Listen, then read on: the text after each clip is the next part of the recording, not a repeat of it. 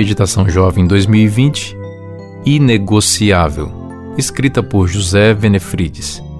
19 de dezembro. Aqui é trabalho, meu filho. Ele tinha êxito em tudo o que fazia, pois o Senhor estava com ele. 1 Samuel 18, 14. Murici Ramalho é um dos treinadores mais vitoriosos do futebol brasileiro. Ele conquistou muitos títulos importantes na carreira. Seu lema está retratado no título do texto de hoje.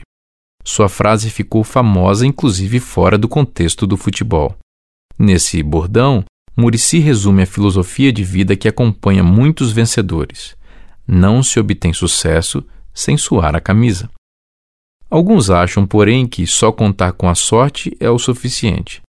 Muitos não estão dispostos a calçar os sapatos do sortudo, ou seja, pagar o preço para ter a mesma sorte. Davi foi o homem da Bíblia que recebeu a maior aprovação divina. Sua história revela que Deus fazia por ele apenas o que o rei não podia fazer por si mesmo. Ainda sem nenhum reconhecimento, Davi era o melhor pastor dos rebanhos de seu pai. Deus viu que aquele rapaz poderia pastorear seu povo com a mesma dedicação e o consagrou como rei de Israel. Ninguém queria lutar com Golias, até aparecer Davi disposto a arriscar a vida para defender a honra de Deus.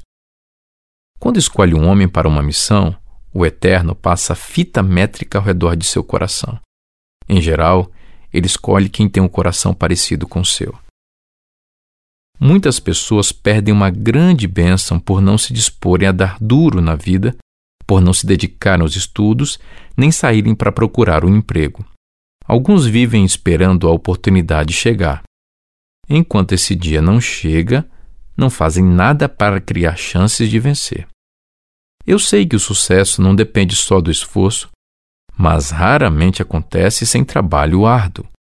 Quem não trabalha duro pode esperar o fracasso creio que podemos dizer que o sucesso é o resultado do esforço humano somado à bênção de Deus.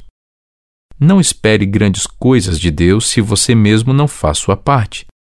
Para que haja crescimento, faça uma avaliação de todo o seu potencial e de onde pretende chegar.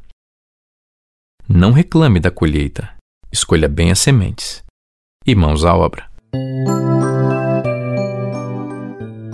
Eu sou Vinícius Mendes, editor na CPB.